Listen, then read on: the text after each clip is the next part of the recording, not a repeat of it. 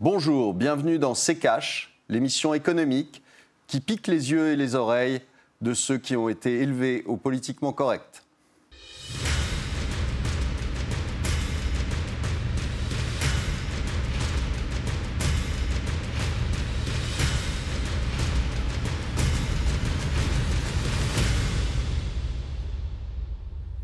Bonjour, aujourd'hui nous allons vous parler de la Chine, des Chinois, des Américains, de leurs relations. Bonjour Estelle. Bonjour Olivier, bonjour à tous. Bienvenue euh, donc dans SCKH. Aujourd'hui, direction l'Empire du Milieu. Euh, dans quel état se trouve l'économie chinoise? La Chine euh, est-elle déjà la première puissance mondiale? C'est à ces questions que l'on va tenter de répondre dans ce nouvel épisode de SCKH. Alors Olivier, on va tout de suite commencer avec ces chiffres. En 2018, la Chine a affiché une hausse de PIB de 6,6%. Ce sont les chiffres officiels tombés le 21 janvier dernier. Jamais la croissance de la Chine n'avait été aussi basse depuis 1990, près de 30 ans. Donc, Olivier, est-ce que ces chiffres, ça signifie que la croissance de la Chine est un petit peu arrivée à maturation? Ah oui, mais ça fait un moment et en réalité, euh, je pense qu'ils sont très loin des 6,6. Les 6,6, c'est un chiffre qui a été euh, commandé euh, donc, euh, euh, par les autorités chinoises qui ne calculent pas les chiffres, ils vous donnent directement le résultat. Et donc 6,6, on sait que, et ça depuis déjà plusieurs années, on sait que ça n'est pas la croissance réelle. Alors, Mais sur quoi vous, sur quoi vous basez On peut se baser sur beaucoup de choses. C'est-à-dire qu'il euh, euh, il, y a quelques, il y a quelques temps, on s'était basé sur leur consommation électrique, sur le fret ferroviaire, sur le fait que, curieusement, euh, ils annonçaient des chiffres d'exportation qu'on ne retrouvait pas dans les importations des pays dans lesquels ils exportaient, ou à moitié. Et donc, force était de constater que soit les bateaux se perdaient en mer, soit les, chiffres n'étaient pas euh, réels. Vous avez aujourd'hui des chiffres du commerce euh, international qui sont euh, le Baltic Dry Index, qui calcule les prix des navires qui vont de Chine vers les États-Unis et autres, l'ARPEX, qui est un autre indicateur qui calcule tout ce qui est container, hein, comme on peut le voir sur la photo qui est derrière vous, tout ce qui est container, et donc le, prix de, ces, de ce fret. Et en fait, on s'aperçoit que tous ces indices plongent littéralement depuis quelques mois et donc, on sait que, a priori, la croissance n'est pas exactement celle qui est annoncée. Alors, je suis incapable de vous donner la vraie croissance. Je ne peux pas vous dire si elle est de 2, si elle est de 3, si elle est de 0. Euh, euh, j'en sais rien. Tout ce que je peux vous dire, c'est qu'elle est probablement très inférieure à ce qu'ils annoncent. Alors justement, si l'on reste sur les, euh, les chiffres officiels, 6,6%, c'est pas vraiment une surprise parce que l'objectif fixé par le gouvernement, c'était 6,5%. Oui, ben, c'est ce que je vous dis, c'est calculé. Alors après, ils vont essayer de euh, pour pas que ça fasse trop, euh, quel intérêt De donner un chiffre comme ça dans le vent bah, C'est euh tout simplement parce que vous avez un. C'est un, espèce de. de L'économie chinoise, c'est un espèce de contrat qui a été passé entre le gouvernement et la population chinoise, qui était de dire écoutez, on, on, va vous apporter une croissance très forte, on va faire ce qu'il faut pour qu'il y ait une croissance très forte. nous, dirigeants, on va s'en mettre plein les poches. Euh, et puis vous, vous aurez les miettes. Mais vous aurez les miettes qui sont dorées. Quand vous avez une croissance de 10-12% comme il y a eu en Chine, euh, à deux chiffres, évidemment, les miettes sont plus que dorées. Donc c'est intéressant et c'était l'échange, c'était puis vous nous fichez la paix hein, euh, et vous nous laissez diriger et euh, euh, vous faites pas de vagues. Et ça a marché pendant un bon moment, sauf que là maintenant, évidemment, avec une croissance qui est moindre, parce que tous les autres pays ont ralenti. je, vous, je, vous, rappelle quand même que la Chine, c'est un pays qui est uniquement basé sur les exportations. Et que quand vous avez peu de croissance dans les pays dans lesquels ils exportent, c'est-à-dire leurs clients, eh bien, évidemment, euh, euh, ils vendent moins et donc ils font moins de croissance. Alors justement, euh, les forces et les faiblesses de l'économie chinoise, pour qu'on ait un, aperçu, c'est quoi? Bah, Que c'est une, c'est une économie qui est basée uniquement sur l'export, le, et puis l'export, pendant très longtemps, en tout cas, un export bas de gamme. alors maintenant, ça a évolué, ça s'est monté en grade, mais d'un autre côté, ça reste quand même l'usine du monde. Pourquoi? Parce qu'il y avait une main-d'œuvre qui était pas cher du tout. Et, et donc, vous n'avez pas ou très peu de consommation interne. En gros, il y a, il y a 70-75 millions de gens qui ont des revenus occidentaux. Donc euh, ça ne fait pas grand-chose pour un, pays qui a 1,4 milliard 400 millions d'habitants. Alors que, l'on prenne euh, vos chiffres ou les chiffres euh, officiels, on observe tout de même un ralentissement. Est-ce qu'on l'a vu, il y a un bras de fer récent entre les États-Unis et la Chine. Est-ce que ce bras de fer pourrait être la cause de ce ralentissement? Bah, le bras de fer euh, est en partie, mais en toute petite partie, la cause du ralentissement, parce qu'il ne faut quand même pas oublier que, euh, d'abord, les exportations ont augmenté euh, au mois d'octobre et sur la fin de l'année en provenance de Chine aux États-Unis.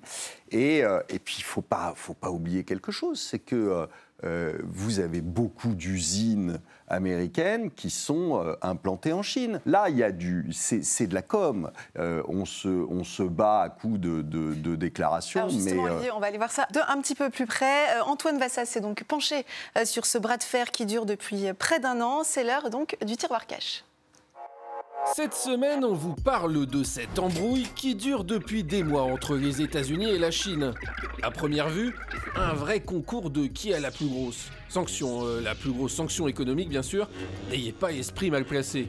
Les USA accusent en fait la Chine de violer les droits de propriété intellectuelle de leurs entreprises, en gros de leur piquer leurs idées, et également d'être responsable du déficit américain. Du coup, les USA taxent à tout va des produits chinois type informatique, robotique. En gros, ils frappent là où la Chine est en train de les rattraper, voire de prendre peu à peu la main. Les Chinois, eux, se défendent, répliquent même, également avec des taxes sur les produits américains, mais pas trop non plus. Juste assez pour paraître plus victime que bourreau. Parce que la politique économique de Trump, ça pourrait aussi être une opportunité pour la Chine.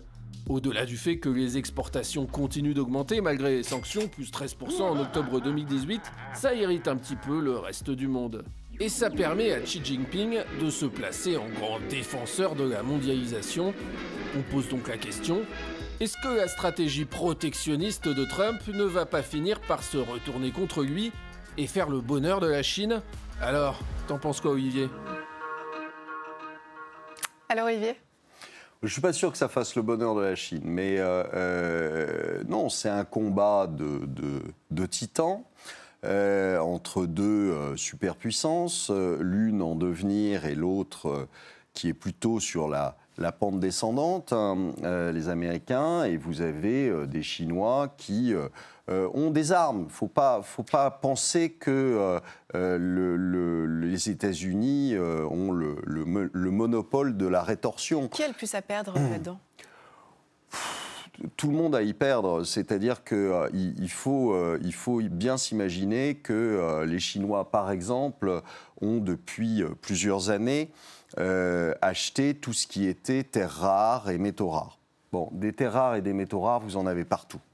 Là, vous en avez dans vos caméras, vous en avez dans les télévisions, vous en avez dans vos téléphones, vous en avez aussi euh, dans les Tesla euh, et, autres. Et donc, euh, tout ça fait qu'ils ont un monopole dessus. Hein. Ils ont 90% de, ces matières premières.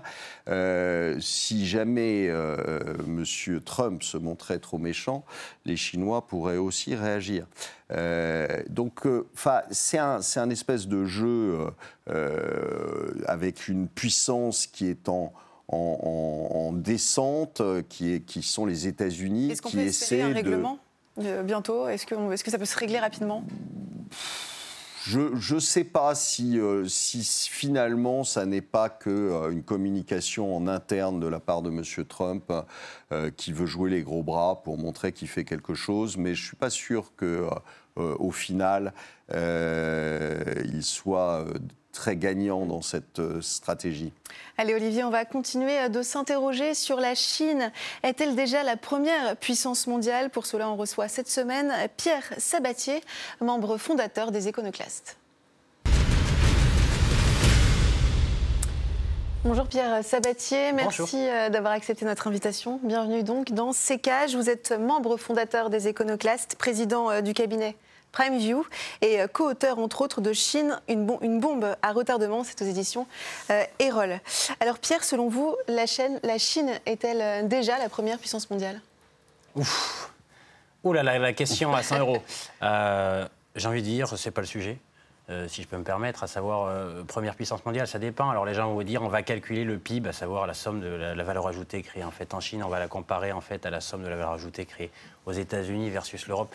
Peu importe, je crois que c'est pas le sujet. La question, c'est moins celle du stock de croissance, enfin du stock de richesse qu'on crée que le niveau de croissance en fait qu'on connaît. Et en fait, le vrai sujet au niveau chinois, euh, c'est d'arriver à évaluer de manière fine et de manière précise euh, le vrai niveau de croissance en fait du pays. Et c'est ça le sujet. Parce que, si la croissance va être pérenne, enfin si ça va être pérenne. Mais déjà, si les messages ou si les chiffres qui sont diffusés sont bons ou pas. Et on a une petite idée. Je donnerai juste une anecdote qui est toujours amusante. Quand on sait, quand aux États-Unis, et Dieu sait si c'est pas quand même le chancre de la transparence, quand même, euh, il faut trois mois pour avoir une idée à peu près précise de la richesse qu'on crée euh, à la fin d'un trimestre. Vous savez combien de temps il faut en Chine, qui est un pays continent, 1,4 milliard d'habitants Là, sans, sans, culture du chiffre, il faut 15 jours. 15 mm. jours après en fait, la fin du trimestre, on prévoit la croissance. C'est pour vous dire qu'il faut avoir raison garder par rapport aux chiffres qui sont publiés. Et en fait, la réalité, c'est que la dynamique de la croissance chinoise, bah, il, faut, il faut trouver des moyens détournés et pas s'appuyer sur les chiffres que le gouvernement diffuse, parce que clairement, euh, les chiffres sont fabriqués avant même la fin du trimestre et en général dans un bureau. C'est-à-dire que ça ne traduit pas véritablement l'économie réelle. Je pense qu'il y, a surtout une question à se poser, c'est quel est le, quel est le modèle, en tout cas le futur modèle de développement chinois? C'est-à-dire que est-ce que euh, est-ce qu'on reste sur un, un monomodèle euh, euh, l'atelier du monde euh, plutôt bas de gamme, etc. Ou est-ce que euh, on monte en gamme Est-ce qu'on a un développement interne qui permet mm. d'avoir une, consommation interne suffisante pour constituer un amortisseur? Ça, on sait que c'est pas le cas aujourd'hui. Et, et, puis, quand est-ce qu'on va régler ce, ce problème mm. de dette qui est abyssal. Il faut faire attention à ça parce que ça, ça va entraîner des déséquilibres qui vont faire qu'on euh, on a un risque énorme qui est le, risque chinois qui est énorme. Alors Pierre, quelle place a la Chine euh, dans l'économie mondiale concrètement? Euh, C'est alors, elle a une place importante aujourd'hui et moins. Alors déjà, premièrement, il faut bien comprendre que la Chine n'est pas vraiment un monomodèle. Je dirais que c'est un double modèle il y a un mode, une partie qui est très dépendante des autres, et donc effectivement elle est fragile à ce titre, c'est-à-dire qu'elle est exportatrice, c'est-à-dire qu'elle elle, dépend de la consommation. Voilà, pour que tout le monde comprenne, le modèle, c'est qu'elle elle est sur les exportations. En gros. Alors elle est sur les exportations, donc ça c'est son modèle historique, on le sait, c'est devenu l'atelier du monde, c'est passé du statut de, nain économique qui n'exportait rien au début des années 2000 au premier exportateur mondial aujourd'hui, et, avec la réussite qu'on connaît. Enfin les Occidentaux l'ont beaucoup aidé quand même, hein. donc euh, on a laissé euh, un acteur jouait au football avec les règles du rugby. Forcément, elle allait gagner. Donc 15 ans plus tard, elle a tout pris. Et ce qui fait qu'aujourd'hui, mm. plus de 25% de la production manufacturière mondiale est faite là-bas. Bon, on l'a organisé, peu importe, euh, on ne va pas revenir sur les raisons qui l'ont permis. Ça, c'est la première chose. Première zone de fragilité. Bah, quand on exporte beaucoup, on est forcément dépendant de la demande interne des autres. Et donc, euh, c'est beaucoup la croissance américaine et la croissance européenne qui va déterminer la trajectoire de l'économie chinoise. Pour une partie, la deuxième partie, elle est encore plus grave, elle est encore plus fragile. C'est que depuis maintenant 10 ans, depuis en gros la crise de 2008-2009, c'est que la Chine s'est dotée d'un deuxième pilier, d'une deuxième fondation, et malheureusement pas la plus vertueuse. C'est celle de de l'investissement. Et en fait, en Chine, depuis une dizaine d'années, à chaque fois que ça ralentit, qu'est-ce qui se passe? Eh bien, Soit la Banque centrale, soit le gouvernement, à travers ses banques, hein, puisqu'il faut savoir que le système financier et le système bancaire là-bas, c'est le levier économique du pouvoir politique. Mhm. Hein. Il n'y a pas du tout d'appréciation euh, euh, indépendante euh, de la réalité des projets qu'on va financer. Mais donc ce deuxième pilier, il est extrêmement dangereux. C'est-à-dire qu'en gros, on investit, à chaque fois que ça ralentit, on remet le paquet et on investit. On investit dans euh, du rail, on investit dans du train, on investit dans des aéroports, on investit dans des immeubles, on investit dans des usines, alors qu'il y en a déjà beaucoup trop pour le marché intérieur. Mais pendant que vous le faites, quand vous le construisez, votre tour, quand vous le construisez sur votre aéroport, ben vous faites quoi? Vous embauchez des gens. Donc, si vous embauchez des gens, vous leur donnez des salaires. Et s'ils ont des salaires, ils en consomment un petit peu. Vous voyez donc à quel point, pendant le moment où vous investissez, ça rapporte de la richesse créée. Mais une fois qu'elle est finie d'être construite, cette tour, qu'est-ce qui se passe? Il vous faut que les gens aient les moyens de vivre dedans. Et là, ce n'est pas le cas. Et donc, on est vraiment face à ça. C'est vraiment un colosse au pied d'argile, on peut le dire, parce que son premier pilier, c'est fragilité ou fragilisation parce que dépendante des autres, et son deuxième pilier, c'est l'investissement. Et en gros, le jour où vous arrêtez d'alimenter via de la dette cet investissement-là, qu'est-ce qui se passe? Et eh bien, boum, ça s'effondre. Je rappellerai juste pour un, euh, exemple intéressant à ce titre, c'est l'Espagne quand même des années 2005-2006. Hein. Je rappelle que l'Espagne l'a fait bien, de manière bien moins importante d'ailleurs que la Chine d'aujourd'hui, mais, mais, avec une image assez simple, c'est qu'en 2006, l'Espagne, elle construisait autant euh, que l'Italie, l'Allemagne et la France réunies. Olivier, vous êtes d'accord avec cette analyse? Ah oui, on a, on a d'ailleurs des, des, photos et, des, euh, des rapports sur des, ce qu'on appelle des ghost towns, c'est-à-dire les villes fantômes en, Chine, c'est impressionnant. C'est-à-dire que vous avez des villes qui sont euh, pas des petites villes, des villes de la taille d'une capitale euh, européenne, euh, vides, mmh. entièrement vides, et un aéroport à côté dans lequel il n'y a pas d'avion, etc., et des routes qui ne mènent nulle part finalement. Mmh. Donc, et ce surinvestissement, c'est pire que le Japon dans les années 90, qui était déjà euh, euh, quelque chose d'extraordinaire. Donc c'est le Japon x 10, quoi. Mm-hmm. c'est quelque chose de... Et donc on sait que tout ça, ce que je vous disais tout à l'heure avec les 680 milliards de mm-hmm. dettes... on continue, quoi, on alimente. En janvier, on, sent, on sent une espèce de presque de, schizophrénie à, essayer de maintenir une, une croissance apparente euh, mais qui, euh, euh, après, ne, on n'a pas de retour en arrière possible. C'est-à-dire qu'on va de plus en plus loin dans le modèle et après, derrière, ça devient plus Qu'est-ce qu'on peut attendre de l'économie chinoise, par exemple en 2019 ah. Alors, la différence quand même par rapport aux autres économies, c'est que c'est une dictature, c'est une économie planifiée où il n'y a pas de transparence. Donc, en gros, tout est quand même très piloté. Donc, la, la vraie problématique, c'est beaucoup plus difficile de faire du timing, de dire c'est maintenant que ça se passe ou pas. On peut dire aujourd'hui, il y a des fragilités évidentes, mais Bon, tant que euh, vous avez le, pouvoir politique qui dit euh, j'alimente et je, vous donne de l'argent et vous allez faire ci ou ça, il faut avoir en tête qu'aujourd'hui, le poids de l'État est fantastique. Aller en Chine et demander aux ressortissants ce qu'ils vont faire de leur argent. Eh ben, c'est très simple, ils vous répondent ce que m'a dit le gouvernement.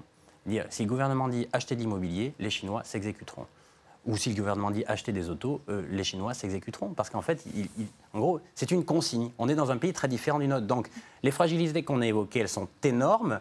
La question, c'est à partir de quel moment en gros, ils n'auront plus de billes, euh, là, euh, mm. en fait, ils n'auront plus rien en fait pour pouvoir soutenir et poursuivre cette finance, cette course folle de surinvestissement.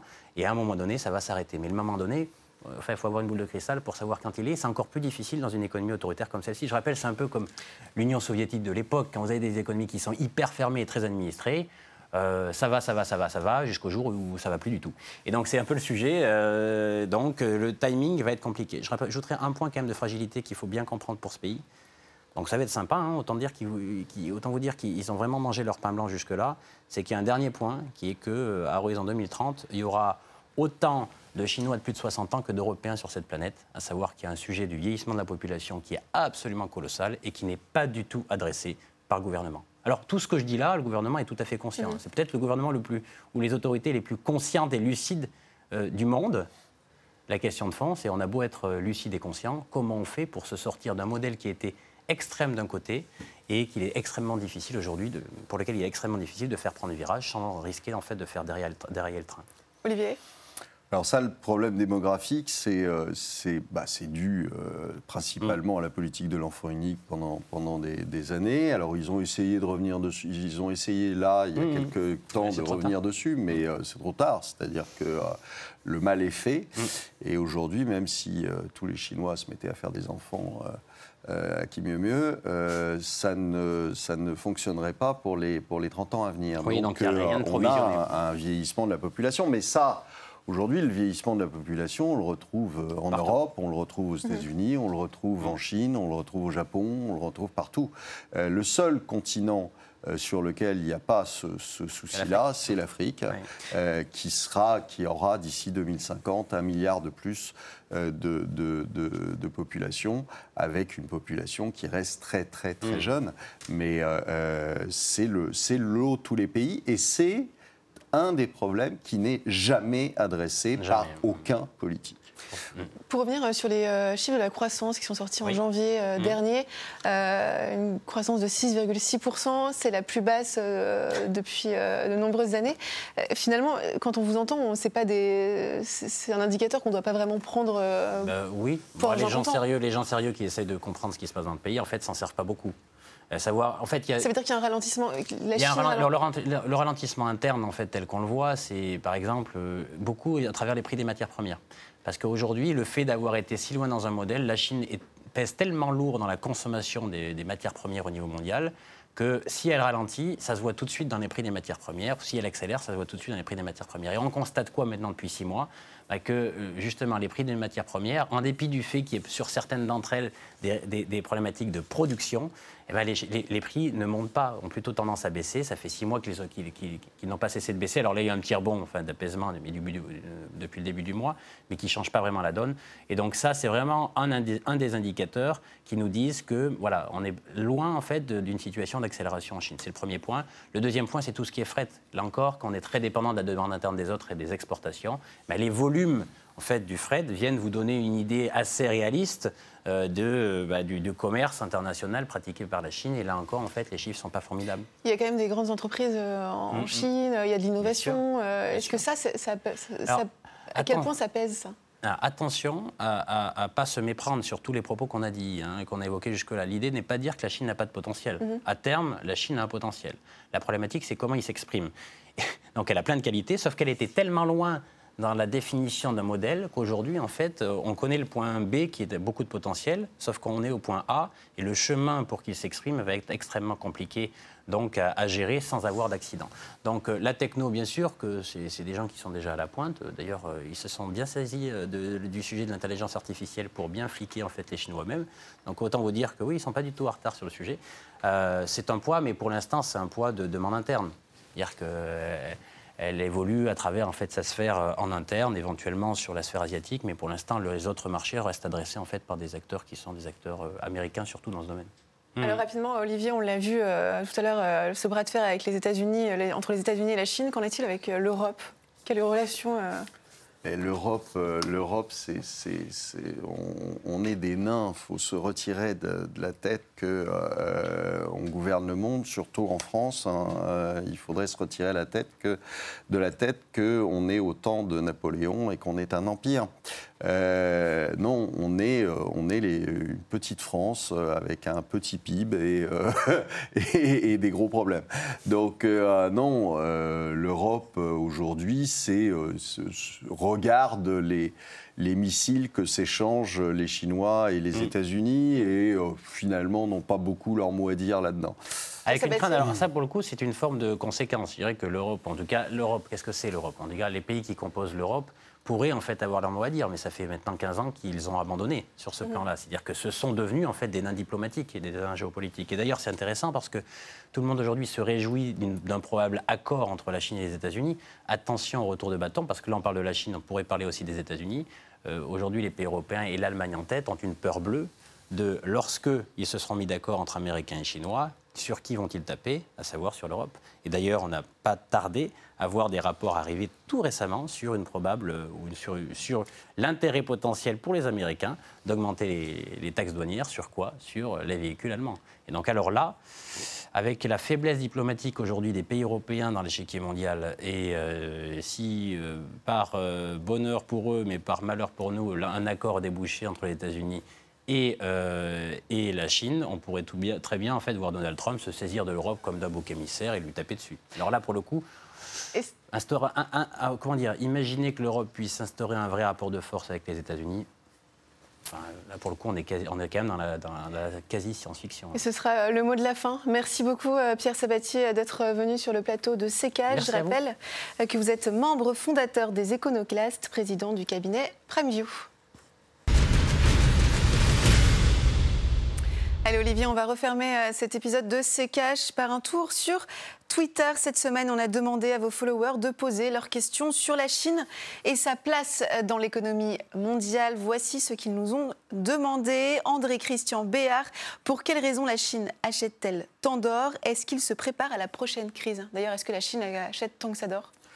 Elle en achète beaucoup, elle en produit aussi beaucoup, puisque c'est le premier, euh, c'est producteur d'or, euh, 460 tonnes euh, la dernière année, et, euh, et ils en achètent beaucoup. Alors, Je pense qu'on est loin du compte, c'est comme les chiffres du PIB, on est loin du compte sur le fait de savoir euh, les réserves d'or de la Banque centrale chinoise, hein, qui sont annoncées à 1800 tonnes de, mémoire.